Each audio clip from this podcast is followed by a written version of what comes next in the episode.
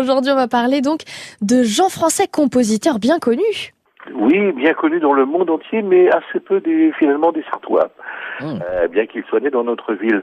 Euh, Jean Français est né le 23 mai 1912 au Mans. Son père euh, s'appelait Alfred, il était le directeur du conservatoire, et sa mère y était aussi prof de chant. Et donc très rapidement, il va montrer des, des talents pour la musique.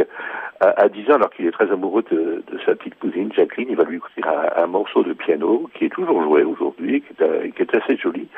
Fait qu'il est encouragé par Ravel pour continuer à, travailler. C'est ce qu'il va faire, il va se rendre à Paris. Et en 1930, il obtient un premier prix de piano au conservatoire. Il est aussi élève euh, de la fameuse Nadia Boulanger euh, en classe de composition. Ce qui fait qu'à 20 ans, eh il va se présenter au Festival international de Vienne.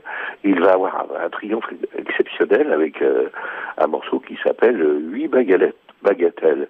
Et c'est le départ d'une grande carrière puisqu'il va composer à peu près 200 œuvres. On va compter dedans 16 ballets, 5 opéras et surtout des musiques de films, euh, dont la plus célèbre est sans doute celle de Siversheim, était comptée de Sacha Guitry, et une autre aussi de Lady un film des, des années 60. Son œuvre principale, c'est l'Apocalypse selon Saint Jean. C'est inspiré par la cathédrale du Mans, la cathédrale Saint-Julien. Mais ce n'est pas créé malheureusement au Mans, ça va être créé à Paris en 1942 par Charles Munch, qui était un, des grands chefs à la mode de l'époque. Et l'œuvre sera reprise à Berlin, à Londres, en Italie, etc., un peu partout.